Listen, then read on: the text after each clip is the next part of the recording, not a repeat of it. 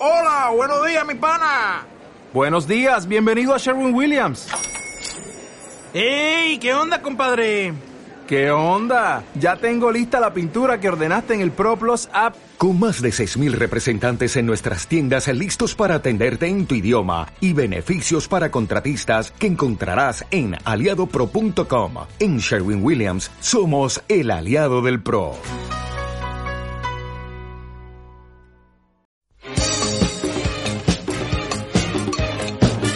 Aquí comienza Generación XY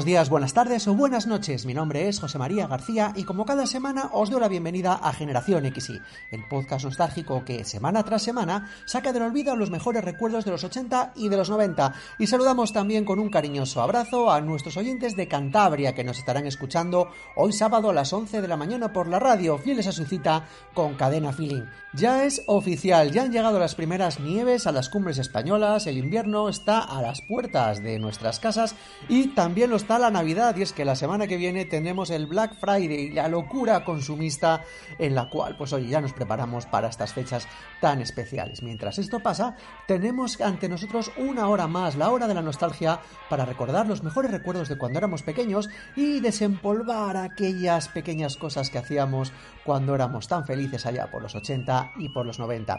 Y hablando de Navidades, ya estamos preparando los programas especiales que como cada año os serviremos en las semanas centrales de la Navidad entre Nochebuena y Reyes más o menos. Pero mientras esto llega, hoy tenemos por delante un programa, como siempre, lleno y cargadito de las mejores cosas de los 80 y de los 90, que cuenta con las siguientes piezas que incluimos en el sumario.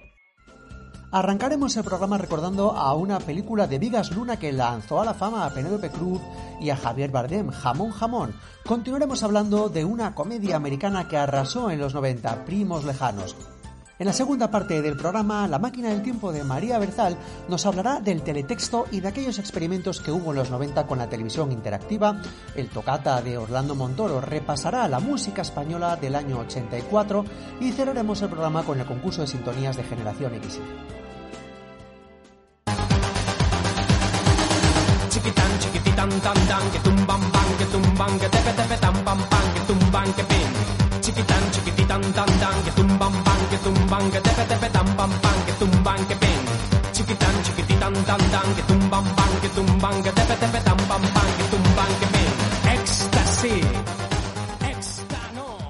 Jamón Jamón es una película española que fue dirigida por Vigas Luna eh, y estrenada en el año 1992.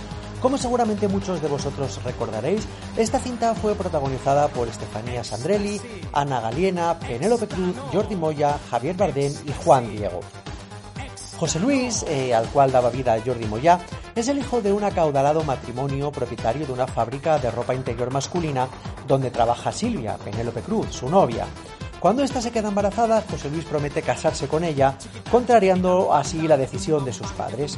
La madre de José Luis, interpretada por Estefanía Sandrelli, no considerando a Silvia lo suficientemente buena para casarse con su hijo, decide contratar a un joven aspirante a torero, Raúl, interpretado por Javier Bardem, para que seduzca a la joven. Todo empezará a complicarse cuando Raúl se enamora de Silvia y este descubre que todo fue planeado por la madre de su novio. Como veis estamos ante una película española que de alguna manera marcó un antes y un después en la historia del cine español y que, como todos sabemos, catapultó a la fama a su director, a Luna.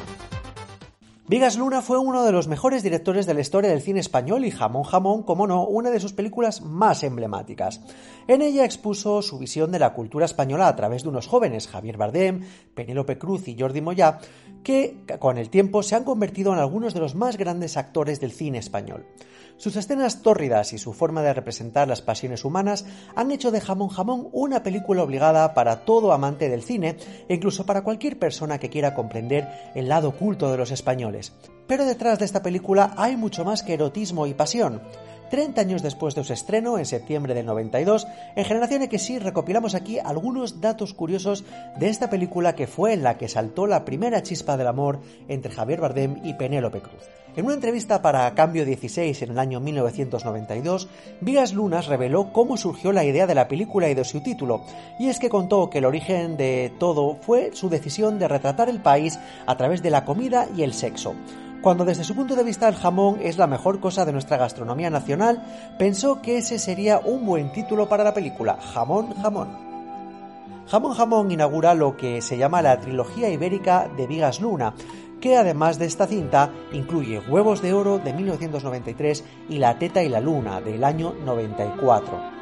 Cuenta la leyenda que Penélope Cruz quedó traumatizada con las escenas de sexo de esta película, y es que dijo que a raíz de esta película desarrolló un fuerte rechazo a cualquier cosa que tuviera algo que ver con lo sexual o lo sensual, y de hecho afirma que se cortó el pelo a lo chico y que no hizo ninguna escena de amor ni tan siquiera de besos durante varios años, contó Penélope Cruz a una entrevista para el The Sun en el año 2012. que te ayude? Déjame en paz. ¿Dónde vas a ir esta noche? ¿A ti qué te importa? ¿Pero por qué no me lo dices? ¿Irás a la disco? Sí. ¿Y qué? Voy a ir con mi novio.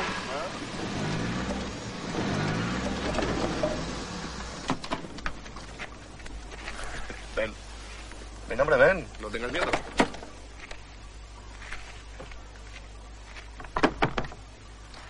¿Tú sabías que el jamón da ganas? Cago en la leche. Chúpate el dedo.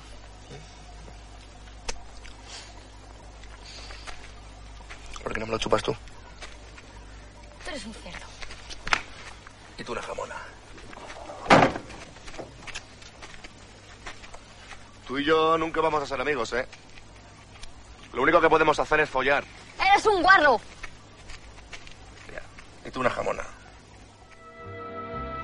Una de las localidades en las que se rodó la película fue Monegrillo, en Zaragoza, donde todavía hoy sus vecinos recuerdan los meses de rodaje de Jamón Jamón. Precisamente allí fue donde Vigas Luna bautizó a Penélope Cruz con el nombre de la Perla Monegrillo y auguró un gran futuro para la actriz. En 1992, Vigas Luna y Jamón Jamón recibieron el León de Plata en el Festival de Cine de Venecia, aunque ese día pasaría la historia por otro motivo, un discurso incendiario con el que generó todo tipo de reacciones entre los asistentes.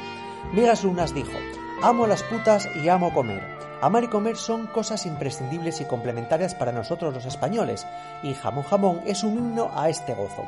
Amo a las mujeres mediterráneas porque saben dar de comer y sobre todo porque mientras comemos hablan de comida. Esto es imposible que lo entienda un anglosajón. El amor y la belleza se disfrutan comiéndolos, declaró el director, unas palabras que sin duda no dejaron indiferentes a nadie. Hace unos días te suicidabas por José Luis. ¿Y tu hijo qué? Tienes que casar con él. Pero yo quiero a Raúl, mamá. ¿Y qué será de tu vida con ese Raúl? ¿No te das cuenta de que es un chorito? Estás echando atrás de tu futuro. No te pase como a mí. He tenido muchos hombres, pero ninguno me ha querido. ¿Lo dices por el padre de José Luis? Hola, Marianne. Hola. ¿Pero qué es eso? Nada. El cerdito de las niñas. El pobre Pablito ha muerto. ¿Y qué vas a hacer? Tocinillo de cielo con nata. Esta es nueva, ¿no, mamá? Otro dato curioso de Jamón Jamón está escondido en el título. La película llegó a los cines de Estados Unidos sin sufrir alteraciones, aunque costó casi fuese. Cuando se vendió a los Estados Unidos intentaron cambiarle el título, pero Vigas Luna se opuso. Y es que dijo que muchas películas americanas conservaban su título original en España, incluso en inglés. No ocurrió lo mismo con éxito en la edición de esta película, a la cual, en vez de jamón jamón, se le llamó A Tale of Ham Passion, una historia de jamón y pasión. Una de las escenas más icónicas de Jamón Jamón es la pelea protagonizada por Javier Bardem y Jordi Moya, en la que se golpean con patas de jamón, pues resulta que esta escena es una parodia de uno de los cuadros más famosos de Francisco de Goya, el famoso Duelo a garrotazos de 1974. Como muchos vosotros recordaréis, el toro de Osborne es uno de los signos de la película. Bajo una de estas vallas publicitarias tienen lugar algunas de las imágenes más recordadas de Jamón Jamón, como los tórridos encuentros sexuales de Javier Bardem y Penélope Cruz, o la escena en la que Jordi Moya arranca los testículos del toro. Pues bien, como recuerdo de esta película, Vigas Luna se llevó esos testículos de animal para decorar su casa, y es que cada uno tiene unos gustos muy particulares. El 15 de mayo de 2017 se inauguró una avenida dedicada a Vigas Luna y a su película Jamón Jamón en Calamocha, en Teruel. Y en la localidad rinde así homenaje a Vigas Luna y reconoce el vínculo que siempre mantuvo este cineasta con Teruel. Otra de las curiosidades que rodean a Jamón Jamón, Vigas Luna y Penélope Cruz fue el hecho de que el director y la actriz se habían conocido antes de rodar Jamón Jamón. Fue en el casting de las edades de Lulu. Cuando el director supo la edad que tenía Penélope Cruz en ese momento, le dijo que no podría hacer esa película, pero que la llamaría más tarde cuando fuera mayor. Penélope Cruz se fue de aquel casting un poco triste porque pensó que nunca la llegarían a llamar. Su sorpresa llegó tres años más tarde, cuando el teléfono sonó y recibió una llamada que le hizo creer en los milagros. Era Vigas Luna invitándola a participar en esta película, en Jamón Jamón. El personaje que interpreta Javier Bardem es un amante del ajo, un alimento que generó sus propias anécdotas durante la película.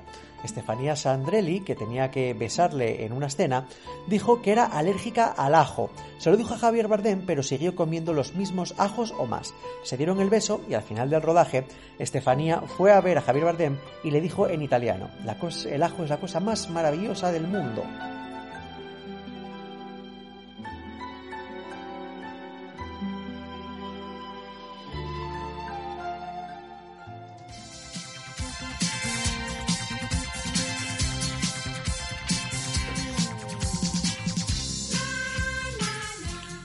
Y si el programa os ha sabido a poco, ya sabéis que tenéis a vuestra disposición una completa selección de bandas sonoras de las películas, series y programas de los que hablamos aquí en Generación XY y la podéis encontrar en Spotify. Es tan fácil como buscar la lista llamada Generación XY Música del Podcast. A disfrutarla.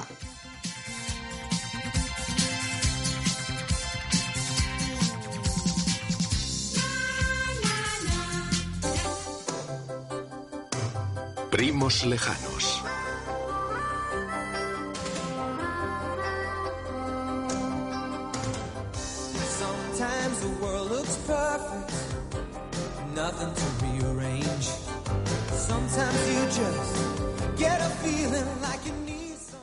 Algunos lugares forman parte de nuestro ideario televisivo colectivo, ya sean reales, ficticios o una mezcla de ambos.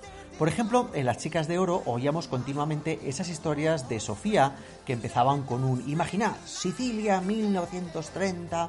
Pero Rose nos divertía con las surrealistas anécdotas de un lugar llamado, por arte de Virloque y los caprichos del rodaje, Senolaz. Y como no, no nos podemos olvidar que el primo Valky nos llegó incluso a convencer de que existía una isla griega llamada Mipos. Precisamente de Mipos y del primo Valky vamos a hablar aquí en Generación XY en los próximos minutos. Y es que Primos Lejanos es de la misma quinta que otras míticas series como por ejemplo Alf o La familia Hogan. Series que se estrenaron en el año 1986, aunque en España los primos Valky y Larry llegaron en 1990 de la mano ya de las televisiones privadas, en, en este caso de Canal Plus. Pero lo cierto es que en la década de los 80 las comedias de situación americanas, las sitcoms, proliferaban en la televisión. ABC nos trajo esta comedia blanca y ligera sobre dos primos, dos perfectos desconocidos, de carácter antagónico que comparten piso en Chicago y que hoy protagonizan estos minutos de Generación XY. Primos Lejanos parte de la llegada de Valky Bartokomus, interpretado por Bronson Pinchon, a Chicago para experimentar la vida en la gran ciudad y dejar, atrás sus ovejas y su mipos natal. Cuando se presenta ante la puerta del primo Larry, interpretado por eh, Mark Lindbaker, diciendo que es su primo lejano y con un extravagante acento, aquel no pudo estar más confuso. Más aún cuando se acopla a vivir en su sofá, pero viniendo de tan lejos, pues claro, ¿cómo le va a decir que no se puede quedar en el sofá? Incluso le consigue hasta trabajos. Y es que, por ejemplo, en la temporada 3, Valky acaba convirtiéndose en el chico del correo del Chicago Chronicle, el periódico en el que trabaja Larry. El griego empieza, empieza así una nueva vida de inmigrante en Estados Unidos, tratando de adaptarse al entorno, a costumbres completamente nuevas y al idioma, dando lugar pues a las típicas situaciones rocambolescas que hemos visto en otras muchas series de televisión.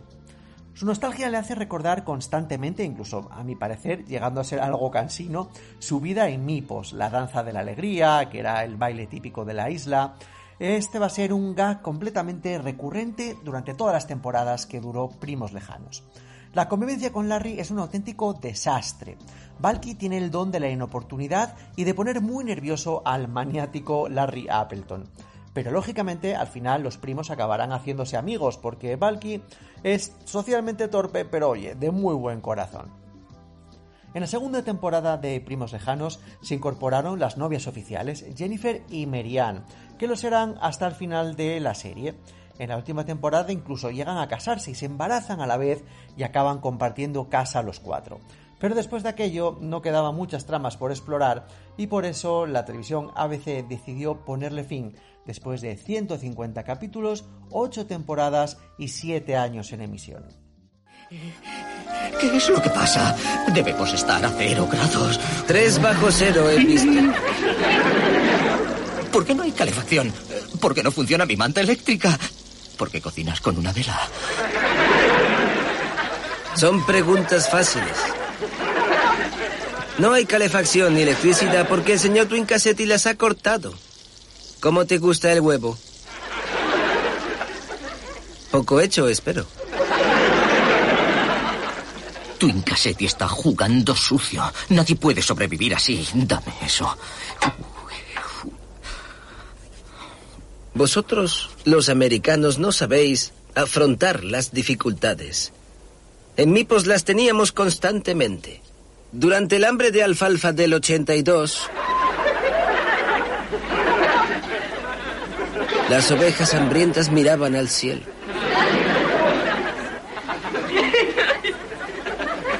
Los hombres... Una curiosidad que hemos comentado aquí hace ya muchos meses, yo creo que incluso hace ya más de dos años, aquí en Generación XY, es que Primos Lejanos fue la serie que luego dio lugar a un spin-off tan famoso como fue Cosas de Casa, la serie de Steve Urkel. Y es que resulta que Steve Urkel apareció en nuestras vidas gracias a Primos Lejanos.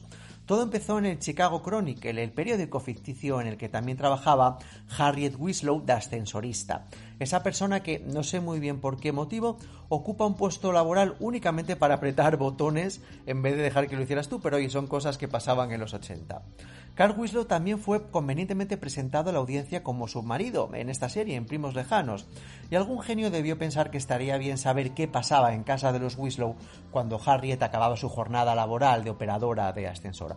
Algo así como lo que pasó en España con Aida, que la conocimos en un bar en Siete Vidas, y los guionistas de Telecinco decidieron hacerle una serie para ver cómo era la vida de Aida fuera de, de aquel bar.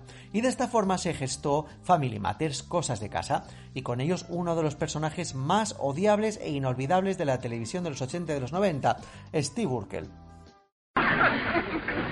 5, 6, 7, 8. Cuando pasas el rodillo, hazlo un poco despasillo. Si en la pasta te apresuras, puedes tener amarguras. Cuando lo llenas de crema, que tu sonrisa sea plena. Si sonríes al pastel, bibi babka sale bien. 5, 6, 7, 8. Cuando pasas el rodillo, hazlo un poco despasillo. Si en la pasta te apresuras, puedes tener amarguras. Cuando lo llenas de crema, que tu sonrisa sea plena. Si sonríes al pastel, bibi babka sale bien. 5, 6, 7, 8. Cuando pasas el rodillo, haz un poco despacillo. Si la pasta te apresuras, puedes tener amarguras. Cuando lo llenas de crema, que tu sonrisa sea plena. Si sonríes al pastel, bibi babka sale bien. Cuando pases el rodillo, haz un poco despacillo. Si la pasta te apresuras, puedes tener amarguras. ¡Por favor! ¡Para! ¡Timo! ¡No cantes más! ¡Estás poseído! ¡Me encanta!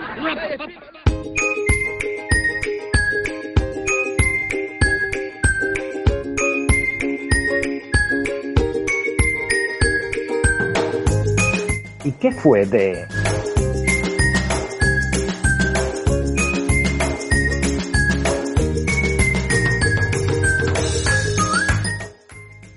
Y en el que fue de, pues irremediablemente tenemos que repasar la trayectoria profesional de los actores que dieron vida a los dos primos de Primos Lejanos. Y comenzamos hablando de Bronson Pinchon, que ha participado como secundario en una lista discreta pero aceptable de películas. También ha intervenido como invitado en diversas series. Su última aparición en una ficción fue en el año 2010 en Hawaii 5.0 pero aún le quedaba algo más por hacer en la televisión. Y es que desde el año 2012 presenta su propio programa llamado Rey del Bricolaje en un canal de la televisión por cable especializado en reformas llamado Do It Yourself. Es un programa que se llama The Bronson Pinchon Project y al parecer pues se dedica a comprar casas antiguas y a reformarlas para luego venderlas. Mark Baker ha aparecido también en numerosas series, por ejemplo en Padres Forzosos, en Cosas de Casa, en Ali McBeal o en Ley y Orden, pero al mismo tiempo desarrolló su faceta de director en algunos capítulos de Vivir con Mr. Cooper, Paso a Paso o Cosas de Casa también. También lo intentó con El problema con Larry, The Trouble with Larry, al frente de la cual puso al propio Pinchon como actor principal. Una de sus últimas intervenciones televisivas fue en la serie The Good Wife.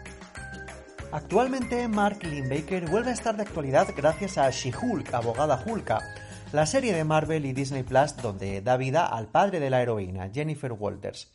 Seguro que muchos lo reconocisteis cuando eh, visteis esta serie y os disteis cuenta de que se trataba del genuino primo Larry. Primos Lejanos ostenta el honor de haber sido el protagonista de un libro, un libro llamado Primos Lejanos, una apología de la sitcom amable. Este libro es un extenso y documentado ensayo que se publicó hace unos meses por parte de una editorial llamada Libritos Jenkins.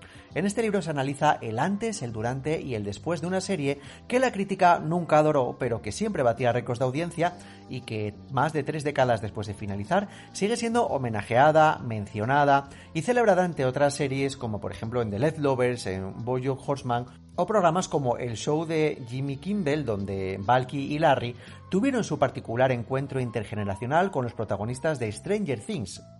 Los pocos libros sobre televisión que se escriben parecen que han de hacerse obligatoriamente sobre dramas complejos o poliédricos, como por ejemplo Los Soprano o Breaking Bad, pero el autor de este libro le pareció muy interesante poner el foco sobre algo tan entrañable y para todos los públicos como era, pues eso, primos lejanos. Ahora que la pandemia ha provocado la explosión de series y contenidos banales de la nueva televisión ambiental, ahora que muchos nos ponemos a vegetar delante de la televisión para no comernos más la cabeza con nuestros dramas personales, parece muy oportuno refugiarse y evadirse con aquellas series simplonas con las que nos criamos, que nos permiten verlas mientras hacemos otras cosas y que tampoco nos exigen entregar plenamente nuestra atención. Y en esta propuesta de series pues encaja perfectamente Primos Lejanos, una serie amable en las antípodas de la transgresión o la complejidad. La suya era una fábula pacata y edulcorada, que reforzaba esa falsa ilusión sobre la cultura del esfuerzo, la meritocracia y las posibilidades que ofrecía el sueño americano, pero que también suponía un refugio perfecto contra la crispación, además de una catedral erigida a la comedia clásica inmortal de tartazos y rastrillos. Sin duda alguna, Primos Lejanos es una serie de ayer, de hoy y de siempre. El cadena de televisión Factoría de Ficción repuso Primos Lejanos hace un par de años y 4 hizo lo propio en 2006. Lamentablemente, hoy en día no es posible ver la serie en ninguna plataforma de streaming.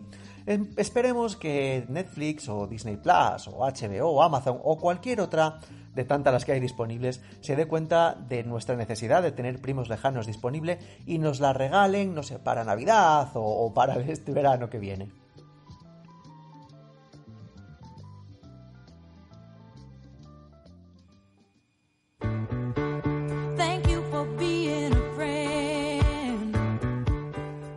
Si os queréis poner en contacto con María Berzal, Orlando Montoro o conmigo mismo, tenéis de vuestra disposición nuestra dirección de correo electrónico generación y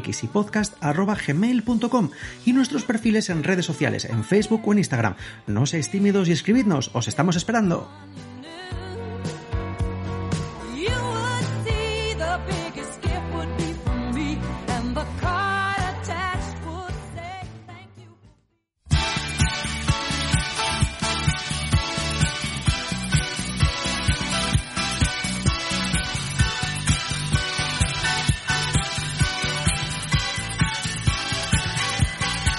La máquina del tiempo con María Berzal.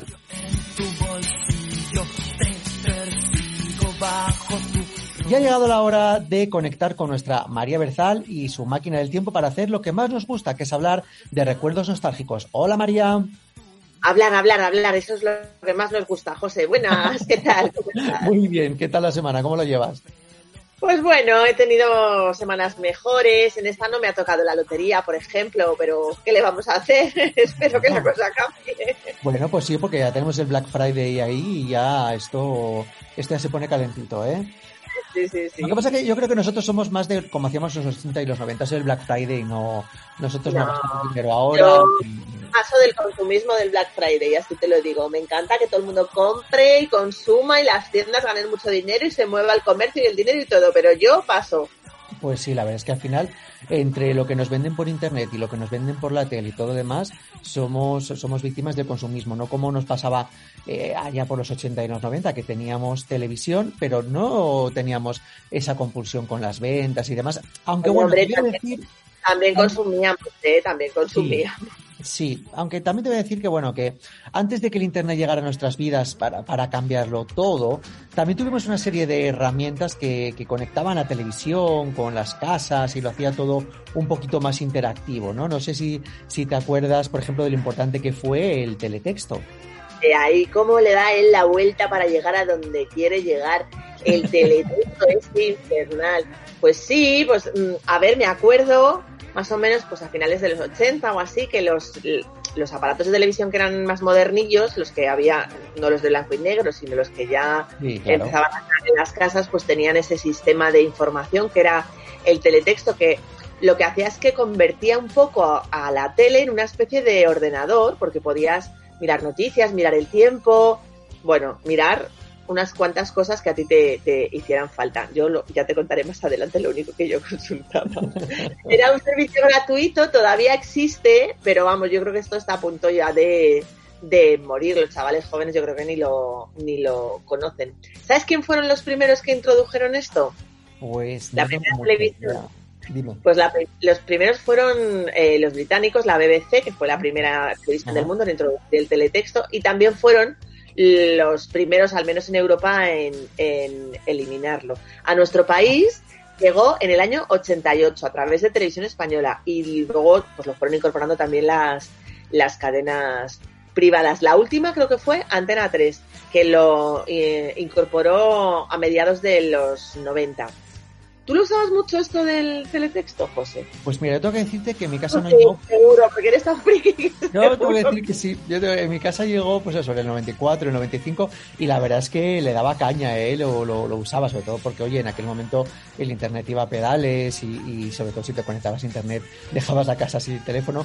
Y era una forma rápida, como decías, de consultar algunas cosas. Yo, por ejemplo, utilizaba mucho para ver la programación de, de la tele, para ver la parrilla, qué películas ponían y sobre todo, pues ver si tenía que dejar el vídeo, el VHS programado para grabar esas películas o series que daban a las 2 o, o a las 3 de la mañana. Yo la verdad es que eh, digo que el teletexto funcionaba bastante bien y era fácil, aunque en casa te digo que la gente no entendía muy bien cómo funcionaba. Y yo, por ejemplo, yo me acuerdo de explicarle a mi abuela 20 veces cómo podía utilizar el teletexto para consultar ¡Pobre! el número, el número de los ciegos si se le había olvidado ver el, el de, de Carmen Sevilla. La verdad es que, jolín, con cuatro colores, porque acuérdate que el teletexto pues era cosas en, en rojo, en verde, en amarillo, en azul. La verdad es que nos permitían estar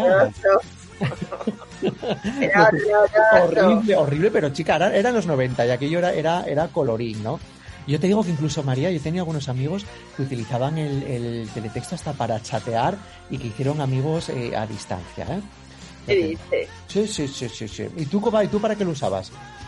Pues mira, yo como tu abuela lo usaba para mirar la lotería, el número de los ciegos y a veces el horóscopo, nada más. Em, es que esos colores, José, me resultaban horripilantes, o sea, me recordaban, ¿sabes a los juegos aquellos que ya hemos hablado alguna vez de los primeros ordenadores, el ping-pong y esos Sí. que eran como barras pic que Sí, había sí. así a lo largo de la pantalla?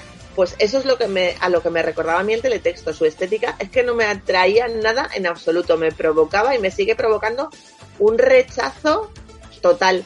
Entonces, pues la verdad es que no, lo utilizaba para mirar la loto, los ciegos y a veces el horóscopo. Sí. ¿Y la gente lo sigue utilizando ahora? Pues mm, no sé, la verdad, yo, a ver, yo sé que, mm, que en la década pasada casi el 100%, el 99,3% de los hogares españoles tenían acceso al teletexto y había más de dos millones de personas que lo consultaban diariamente. Yo ahora mismo, la verdad que con con los ordenadores que llevamos pegados a los teléfonos móviles, dudo mucho que el teletexto tenga tanta vida, la verdad. Pues mira, yo te digo que yo con, con mi hilo nostálgico y, demás, de vez en cuando entro, entro a ver qué se cuece por el teletexto. Tengo que decirte que, es prácticamente un cuadro, ¿eh? Porque la verdad es que encuentras cosas que son muy, muy incongruentes. Siguen estando aquellos anuncios eróticos con chicas dibujadas en bits rosas. y había anuncios de, de tarotistas, pero hay cosas muy sorprendentes, porque por ejemplo, a día de hoy en el teletexto sigues encontrando anuncios de fibra y ADSL y cuesta mucho eh, pensar que alguien va a contratar internet viendo una oferta que ha visto en el teletexto. Pero lo mismo pasa con seguros del hogar, seguros de, coches. Y por ejemplo, mira, en el teletexto de, Antena 3 me encontré hace poco que tenían una página con los prefijos telefónicos de España, prefijos, prefijos que ya no se usan. Sí, sí, vamos, ya te digo. Y, es más, te digo que, por ejemplo, sigue, sigue estando viva la sección de, contactos y que en la época del Tinder haya gente que busque, entre comillas, amistad por el teletexto, pues no sé, pues me da un poquito de, ternura, ¿eh? Y también de compraventa de cosas, vamos, que, que es como el Wallapop, pero en función teletexto. Así que hay un reducto ahí de gente friki, antigua usanza que sigue usando teletexto. No, sí, que es que también es verdad, José, que tendemos a pensar que todo el universo es como nosotros, que vivimos pegados al teléfono móvil y vivimos en una gran ciudad y tenemos acceso a todo, y realmente no es así. Eh, España es muy diversa. Mm, hace unos días llegamos al ciudadano 8.000 millones del planeta, imagínate, pues unos cuantos de esos vivimos en España. Y, sí, sí. Es verdad que quizá pues en, en, algunas ciudades o pueblos más pequeños donde no llegue eh, la conexión a internet o donde simplemente no vivan pegados a los móviles, pues a lo mejor el teletexto sigue haciendo su, su misión. Y mira, a mí me, me gusta saber si es capaz de unir a personas y de evitar que alguien se sienta solo, pues oye, buen trabajo ha hecho. ¿Sabías que en España su primer nombre fue Telecinco? No, no Sí, pues mm, mira, Televisión Española fue la primera emisora de televisión en contar con teletexto, que lo tuvo desde mayo del 88, y le pusieron el nombre de Telecinco, quizá queriendo mostrarlo como un canal más, teniendo en cuenta que en algunas autonomías ya había dos canales, aparte de Televisión Española, y ah, era como el canal 5, ¿vale? Sin embargo, pues este nombre no duró mucho, claro, y le cambiaron que tiene actualmente Teletexto de Televisión Española. Otra curiosidad, mira, esto sí que me acuerdo yo. Otra curiosidad es que al principio no estaba disponible las 24 horas del día. Al principio solo estaba por las tardes de 5 a 10 y tenía noticias, eh, pues eso, aparte de la información de loterías que ya hemos comentado, pasatiempos, reseñas de libros, tal.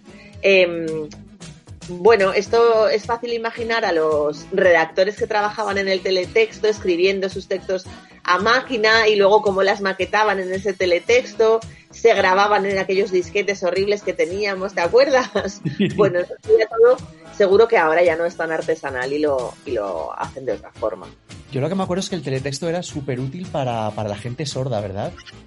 Claro, la llegada del teletexto fue considerada para muchos como el inicio de la televisión para sordos, porque tenían esta comunidad de gente con problemas de, audición a, bueno, pues a, un gran público, ¿no?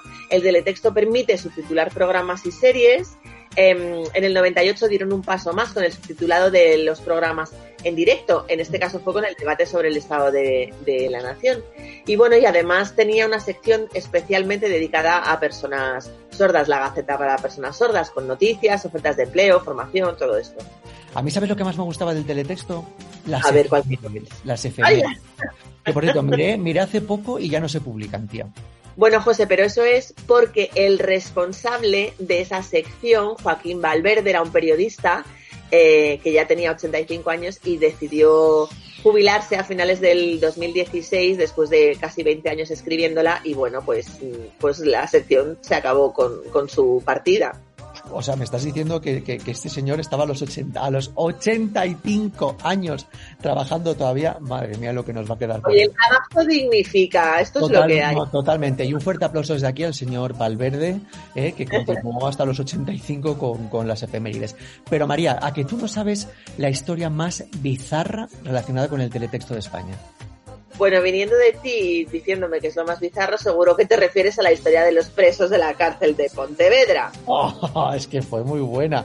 Esa yo creo- si hay alguno de nuestros oyentes que no lo sabe, pues, resulta- pues mira, resulta que no hace mucho la Audiencia Nacional eh, eh, destapó una trama por la cual los presos de una, de una cárcel de Pontevedra se comunicaban con el exterior a través del teletexto. Y es que eh, lo que lo que pasaba es que eh, bueno pues el resto de sus compinches eh, o malhechores o llámalo como quieras enviaban mensajes a los a los internos de la cárcel a través de los mensajes de los SMS que tú enviabas y que se publicaban en el teletexto entonces los presos se conectaban al teletexto a unas horas determinadas en sus teles de las celdas e iban leyendo los mensajes Clave. palabras clave y todo lo demás que los compinches desde, desde fuera lo, eh, le- le- les enviaban. Entonces, lo que tuvieron que hacer en esta cárcel es eh, modificar todas las televisiones de la prisión y eliminarles la función de- de- del teletexto. ¿eh? Pero vamos, que no inventaron nada porque esto ya lo hacían y lo contaban en las películas el mismísimo Hitchcock con los mensajes por- de los anuncios por palabras. O sea que tampoco es que inventaran nada nuevo. La delincuencia se va mm, acoplando a los, a los tiempos. Sí, sí. Pues fíjate que yo pensaba que esto del teletexto era aburrido, pero igual me he perdido grandes cosas estos años. Oye, pues conociéndote lo mal que se te da a ti la tecnología, lo que tengo clarísimo es que tú nunca tuviste en casa el teletrébol, ¿la que no? Bueno, te diré que no recordaba que era lo del teletrébol hasta que me dijiste que hiciéramos esta sección, José. No, o sea, así te lo digo, no es que se me dé mal, es que encima tengo mala memoria. Hombre, el teletrébol era el intento de televisión interactiva de Telecinco en los años 90. Ya, eso que tenía un mando a distancia que con el que se respondían preguntas y se ganaban premios y eso todo muy, muy, muy friki todo. Pues claro, efectivamente, Telecinco comercializó pues esta especie de mando a distancia, el teletrébol, por la cual pues el espectador debía responder correctamente a cuatro preguntas que se planteaban en los cortes de, de publicidad. Entonces, para esto el mando tenía cuatro botones y según las normas del telejuego, el ganador del premio era aquel acertante que respondía más rápidamente a las preguntas. Entonces, pues como te puedes imaginar, la Telecinco de los 90 se volvió loca vendiendo estos aparatos y eh, dedicaba muchísima publicidad y ponía a todos los famosetes de turno a promocionar el, el teletrébol. Vamos, que de alguna manera la televisión interactiva llegó a España enmascarada en un negocio que sin saberlo tenía los días contados. Bueno, era el juego interactivo que goza de una gran aceptación, creo que era lo que decían en la prensa de la, de la época. Eh, a ver, el stock de los mandos a distancia se, se agotaba en casi todos los puntos de distribución y eso que costaba más de 20 euros, ¿eh? 3.575 pesetas. Y las que las llamadas. llamadas telefónicas eran a un 903, que son los actuales 806, que tenían, que era una pasta, casi un euro por minuto. Eh, pero bueno, la gente, es que esto de los duros a peseta, José, siempre tiene mucha aceptación. ¿Tú te acuerdas de cómo se jugaba? Sí, Yo sí que me acuerdo, mira, era muy fácil. En la, en la publicidad, pues eso, Telecinco sacaba a uno de sus presentadores típicos, que era Loreto Valverde, que era uno de estos y tal, y animaba a la gente a jugar. Entonces debían introducir un código de seis cifras que se proporcionaba en ese momento y, y automáticamente se hacía la primera pregunta. Había cuatro y cada una de ellas se planteaba, pues en la mayoría de las ocasiones, en los distintos cortes publicitarios de la película o del programa. Telecinco te decía que el programa era interactivo, poniendo un mensajito en el ángulo eh, inferior izquierdo de la pantalla con un trébol de cuatro hojas, que era el logotipo del juego. Las preguntas eran muy fáciles y porque claro, se trataba de que el número de aciertos fuera muy alto para aumentar el volumen de llamadas. Y ahí estaba el negocio del invento, María.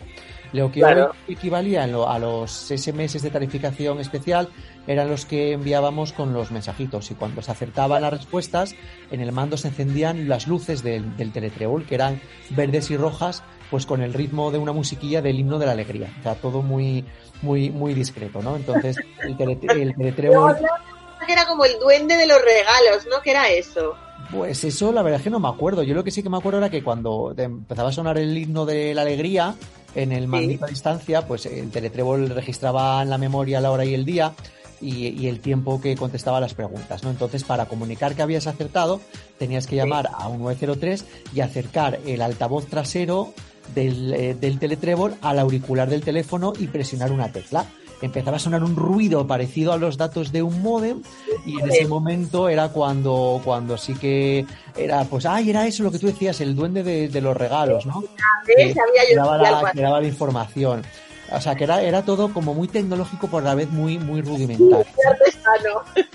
Lo que la gente no sabía es que eh, una vez que tú comprabas el aparatito este, en la letra pequeña se advertía de que la vida útil del terminal finalizaría pasado un año que era la duración de la pila interna que guardaba la, la, información del juego. Cuando las ventas de los telemandos se podían contar por miles, la cadena pues dejó de emitir sus espacios interactivos, dejando a la gente pues con eh, pues la posibilidad ¿no? De, de, participar en más pruebas y con el aparato en su casa que nadie les devolvía el dinero.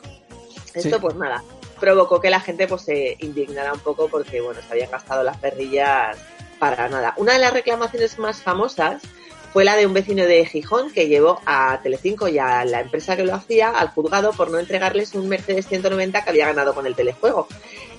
Y eso que había grabado la entrega del coche en un programa de Concha Velasco que se emitía en la cadena. Al la Audiencia Provincial de Toledo condenó a Telecinco a entregar seis años más tarde, porque este vecino dijo yo me llevo mi coche, el vehículo o su valor en metálico. Lo que ya no sé es si le devolvieron el coche en las ferrillas o qué, porque oye, el tío lo peleó. Pues sí, yo lo que, yo lo que sí que me acuerdo es que la, la empresa que, que, que, era responsable de esto, que se llamaba Conditec, reclamó a Telecinco 1.600 millones de, de, pesetas, algo así como 9 millones y medio de euros por daños y perjuicios, ¿eh? porque claro, supuestamente Telecinco se había comprometido a incluir este, este juego en una serie de programas y películas y anunciarlo. Y de repente en el 93 decidió de dejar de hacerlo. ¿no? Vamos, un circo y un fracaso de televisión interactiva por parte de Telecinco. Bueno, el Teletrébol no fue el único proyecto interactivo que surgía en España en la década de los 90, ni tampoco fue el único que fracasó. La misma suerte corrió el Telepic, que era eh, el aparato de televisión interactiva que comercializó Televisión Española de la mano de otra empresa, que era Interactive TV.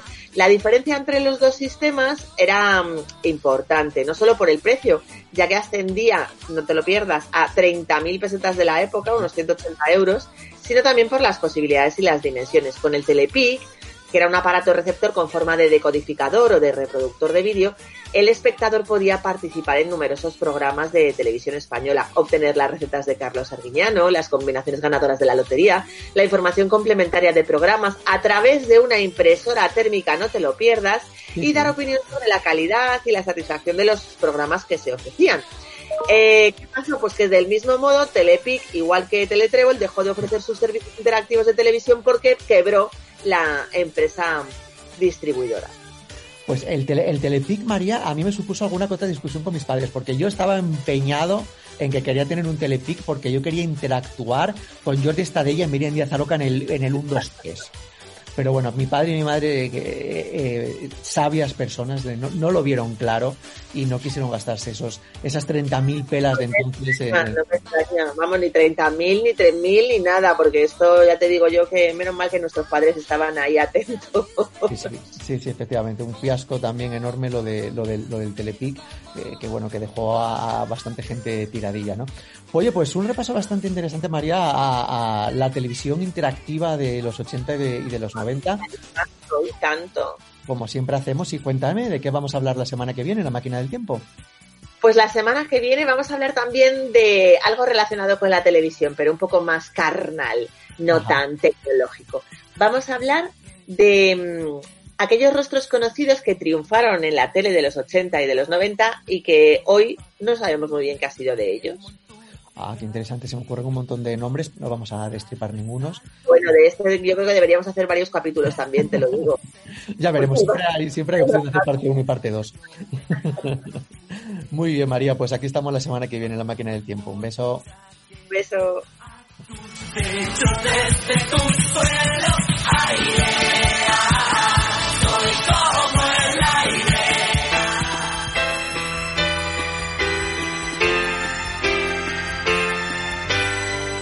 El Tocata, con Orlando Montoro.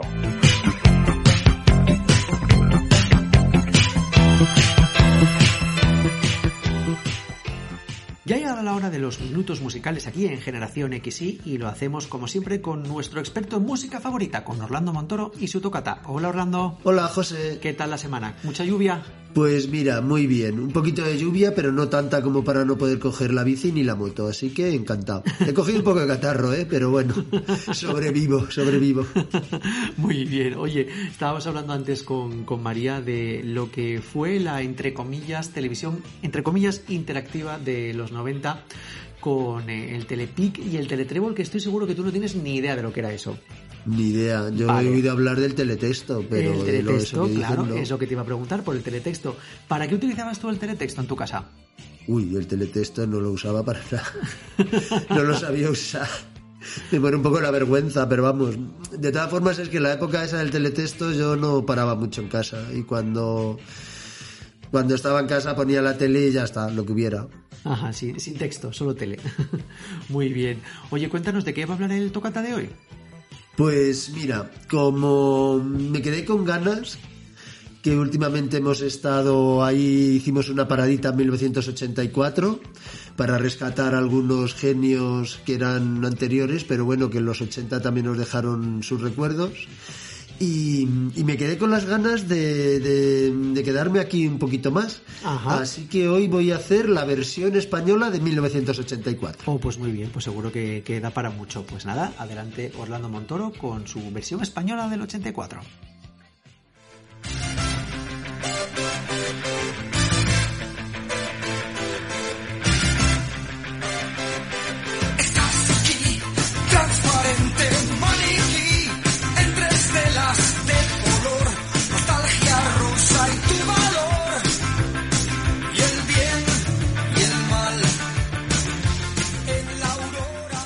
En el anterior tocata aproveché la lista de éxitos de 1984 para intro- introducir a un par de artistas que colocaron sus éxitos ese año, considerando que nos traerían buenos recuerdos a todos, si bien se trataba de dos gigantes de la música cuya obra más trascendente es realmente anterior, de los 70 e incluso 60.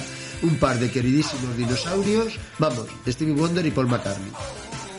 El caso es que viendo la ingente lista de temas y autores que fueron relevantes ese año, muchos ya mencionados pero no todos, en nuestra colección de tocatas me quedé con las ganas de aprovechar la parada realizada en 1984, que fue tan distinto del pronosticado por George Orwell, por cierto, o por lo menos para mí, fue mucho más divertido y alegre que el de la novela. Hoy, desde 1984, me gustaría hacer, con el permiso de todos vosotros, mi personal versión española. Si nos atenemos a la lista de números uno de los 40 principales de ese año, algo que por esa época yo creo que era inevitable considerar para los radioyentes musicales, el primer tema seleccionado es Transparente Maniquí, del grupo RH Positivo. Temazo muy de la movida y grupazo, si bien efímero, compuesto por Nacho Campillo, que posteriormente montaría Tam Tam Go, y por el guitarrista Javier Vargas, que además de su propia Vargas Blues Band, ha compartido su guitarra y su arte con prácticamente todos los grandes de nuestro país, empezando con Miguel Ríos, de donde partió originalmente.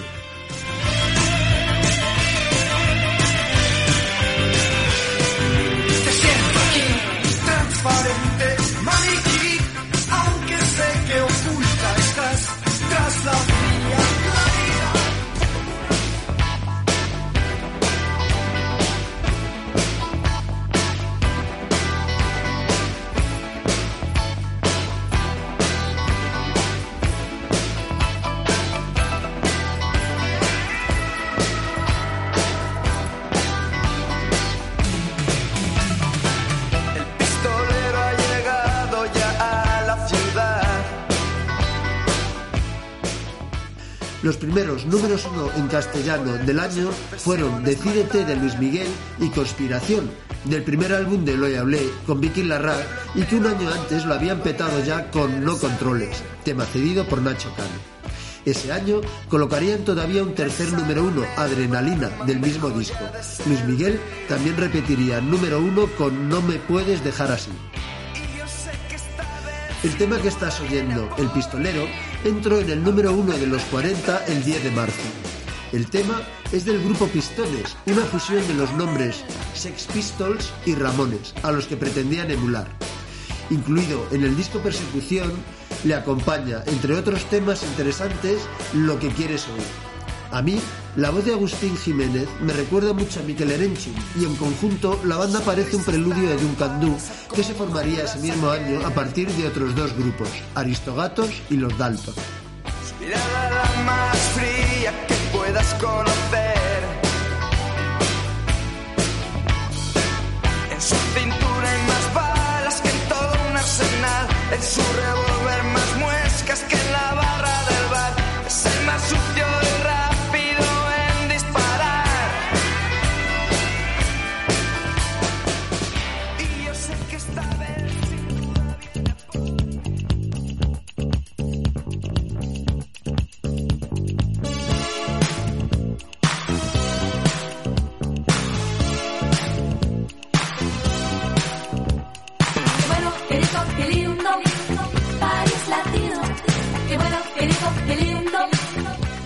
París Latino vendió más de 3 millones de copias. El grupo Bandolero estuvo activo entre los años 1983 y 1989, si bien, al menos en España, no volvieron a colocar un hit parecido a este. El grupo francés estaba formado por Carlos Pérez, José Pérez y Gilles Merme Moudezac. En los 40 principales de 1984, 24 temas cantados en castellano llegaron al número uno, muchos de ellos ya escuchados en nuestro tocata cuando hemos rendido tributo a sus compositores. Es el caso de Azul y Negro con El Hombre Lobo, que entró en la lista de ese año el 2 de junio, Luz Casal con Los Ojos del Gato, Tiro Casal con Pánico en el Edén, Una de Dos, de Luis Eduardo Aute, de Siria, de Objetivo Birmania, Toda Pulmón de Miguel Ríos, o El Lobo Hombre en París y Sildavia de la Unión. Hoy, mi intención aquí es seleccionar algunos de los números uno que no hemos tenido ocasión de escuchar en otros tocatas y que creo que algo nos contarán y espero que buenos recuerdos nos traerán del año que los escuchamos por primera vez.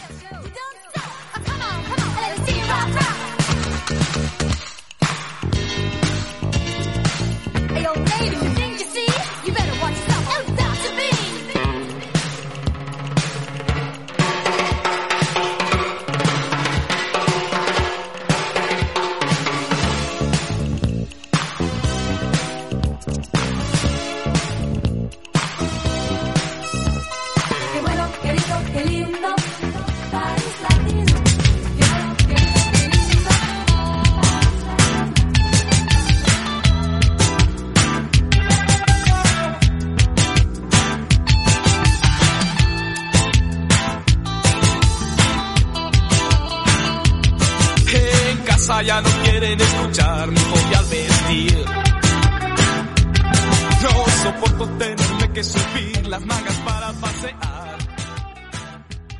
Por ejemplo, mangas cortas de Los Elegantes. Los Elegantes, formado por miembros de los zombies mermelada y glutamato yoyo. Proponían una estética mod muy british. De hecho, sus conciertos se hicieron famosos por las batallas campales que con frecuencia tenían lugar entre los asistentes. En plan, como en la peli Cuadrofenia, vamos. De hecho, Mangas Cortas es una versión de Zoot Suite de los Who. Ese mismo año colocaron un segundo número uno, Cerca de ti, del mismo álbum Disparos de Emoción. Otro cantante del momento que en 1984 colocó un par de números uno fue Bertín Osborne, con Eterna Melodía y Noches de San Juan. Como Luis Miguel, están esperando un momento apropiado para colarse por aquí y disfrutar de su propio tocata. Algo parecido le ocurre a Los Pecos, que en 1984 fueron número uno con Si tú los vieras. Es simpático que todavía no puedo dejar de nombrar a este grupo sin que inmediatamente me vengan a la memoria los recuerdos de Mada, la hermana de mi amigo y vecino de la niñez Miguelín, que cuando ponían algún tema suyo en la radio se volvía literalmente loca, así como os lo digo. Aprovecho para mandarles a ambos un gran abrazo desde la distancia temporal y geográfica.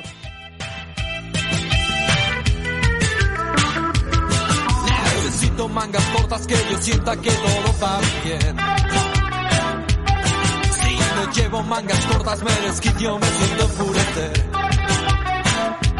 Ya no aguanto esa maldita sensación. Y al dependiente pediré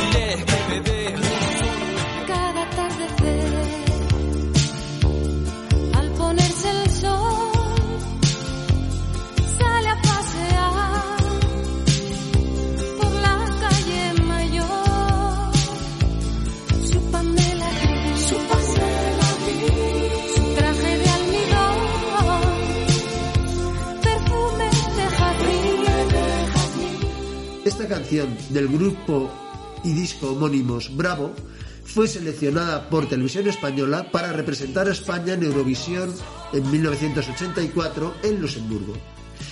El año anterior, Televisión Española había obtenido cero puntos en el certamen, recordaréis con quien maneja mi marca, de Remedios Amaya. La interpretación de Lady Lady fue finalizada con una gran ovación y obtuvo la tercera posición, lo que resultó ser la mejor clasificación de televisión española en la década de los 80. La canción fue un éxito en España, pero sobre todo, curiosamente, en Alemania Occidental, que en esa época seguía dividida. Previamente, pero ya fuera de los 80, concretamente en 1979, Betty Misiego, de nacimiento peruana, cosechó para España un orgulloso segundo puesto con el tema Su canción, en el 24 Festival de Eurovisión celebrado en Jerusalén. A pesar de este hit, Bravo se disolvió al año siguiente continuando sus carreras por separado.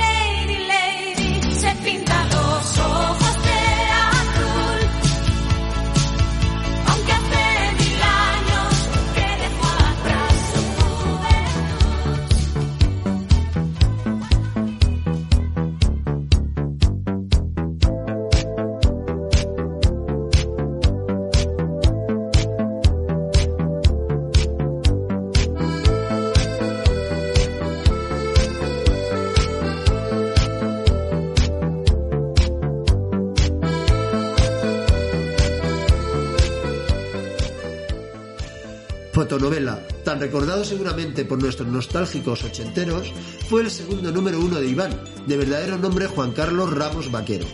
En Perú, Fotonovela fue el tema de cabecera de la telenovela Carmín, de gran éxito en los años 80. En 1980 ya había conocido el éxito con Sin Amor y en 1985 con Baila, que fue el tema musical oficial de la Vuelta Ciclista a España de ese año. Junto con Pedro Marín y Carlos Pérez, capitaneó el Spanish Tecnopop más sencillo de los 80.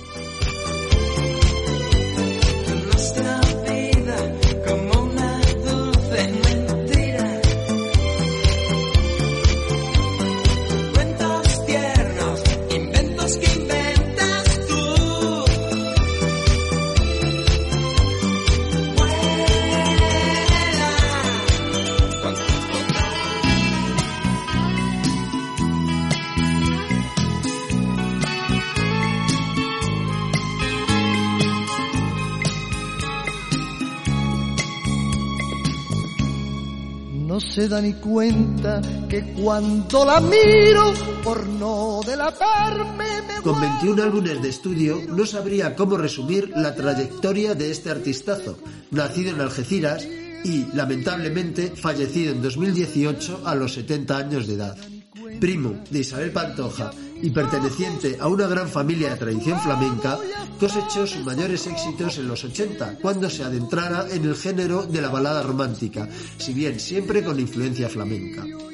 Sus mayores éxitos provienen de los discos Aprenda a soñar de 1982, Ser amante de 1983 y Eres mía de 1984, que incluye el tema que estás escuchando en estos momentos. Por cierto, mal título para alguien que sería acusado años más tarde de malos tratos.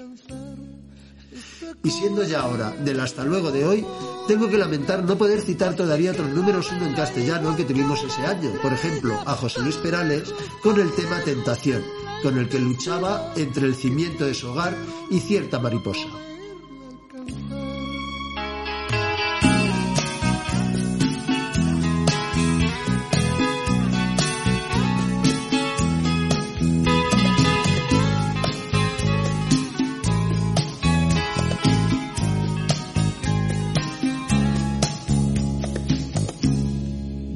Da ni cuenta que le he concedido los cálidos besos que no me ha pedido.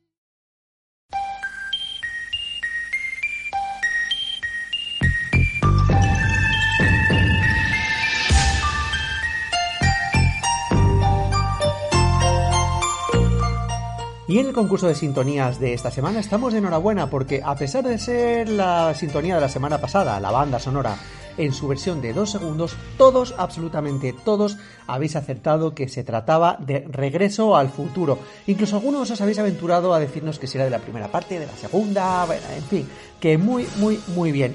Antes de lanzar la sintonía de esta semana, queremos aprovechar para darle un fuerte abrazo a un oyente, a Santi, que nos ha escrito diciendo que junto con sus compañeros de la empresa RecGas están enganchadísimos a la sintonía oculta y que tienen una porra incluso en la empresa para adivinar semana tras semana a qué corresponde, a qué película corresponde la banda sonora que os ponemos todas las semanas. Ya sabéis que si queréis hacer como Santi y jugar con nosotros, no tenéis más que enviarnos un mensaje en nuestras eh, redes sociales, en Facebook o en Instagram, o un correo electrónico a generacionxypodcast.gmail.com diciéndonos de qué película de los años 80 o 90 se corresponde la música que escuchamos a continuación.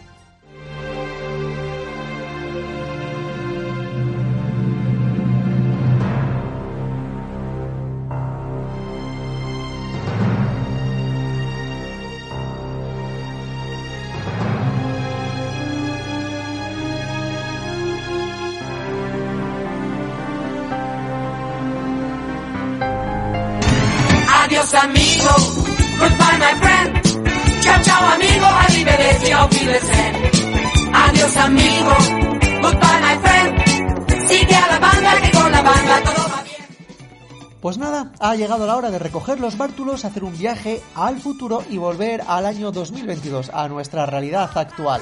Nos ponemos ya con nuestros quehaceres diarios y a preparar los siguientes programas de Generación XY. Y mientras esto llega, pues nada, os deseamos que tengáis muy buena semana, que controléis con esto del consumismo, del Black Friday, que carguéis las pilas, que nos recomendéis que habléis de nosotros y que estéis aquí la semana que viene fieles a nuestra cita aquí en Generación XY. Hasta pronto amigos. Nadie ha muerto jamás por bailar. Adiós amigo, goodbye my friend. Chao chao amigo, arrivederci, auf. Adiós amigo,